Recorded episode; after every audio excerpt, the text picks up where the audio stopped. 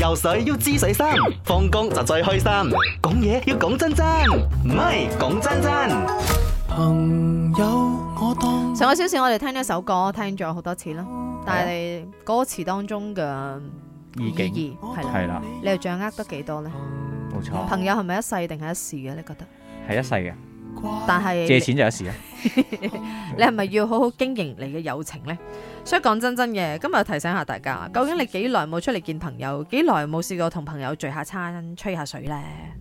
唔係，講真真，阿姐阿勇，你哋好啊。你好，誒、聚餐啊，有係，咗 B 過後，做咗人哋嘅媽過 後，其實都好少聚餐咯、冇人幫你湊仔啦，就算你帶個 B 去，你就覺得哎呦幾點幾點我翻屋企啦。如果唔係嘅話，佢冇瞓夠又好 cranky 咯。佢開佢大個啲啲，識性咗啲啲，係啦，咁樣你先至有時間聚餐。你話聽我哋節目即嗰係啲幾大個呢，先至算係識性咗，跟住你先至可以放心。我嘅經驗啦，係誒、阿 B 而家四歲，其實 O K 啦，哦，差唔多啦，佢仲會玩下嘢嘅，咪俾佢玩下咯。係，係咁係你你明白？如果聽節目嗰啲呢，仲係哇，大學啱啱畢業啊，對於愛情啊、家庭生活充滿晒同景。幻想 嘅。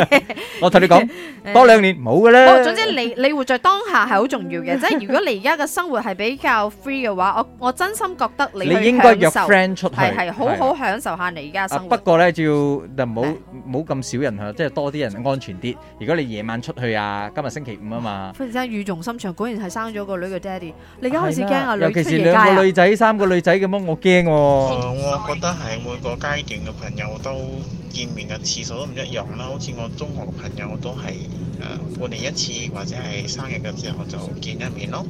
大學嘅朋友呢，就誒、呃、兩個月兩個月一次啊，同埋生日嘅時候咯。我都覺得咁樣係正常嘅，即係都都算唔咁係。你輪一個圈係啦翻係啦係啦嚟，又重新係啦嚟過咁樣。所以真係嘅，都係嗰句啦。#hashtag 感情要經營，友情也一樣咪好玩。咁啲嘅藉 口，被什麼帶手？喂，講真真。游水要知水深，放工就最開心。講嘢要講真真，唔係講真真。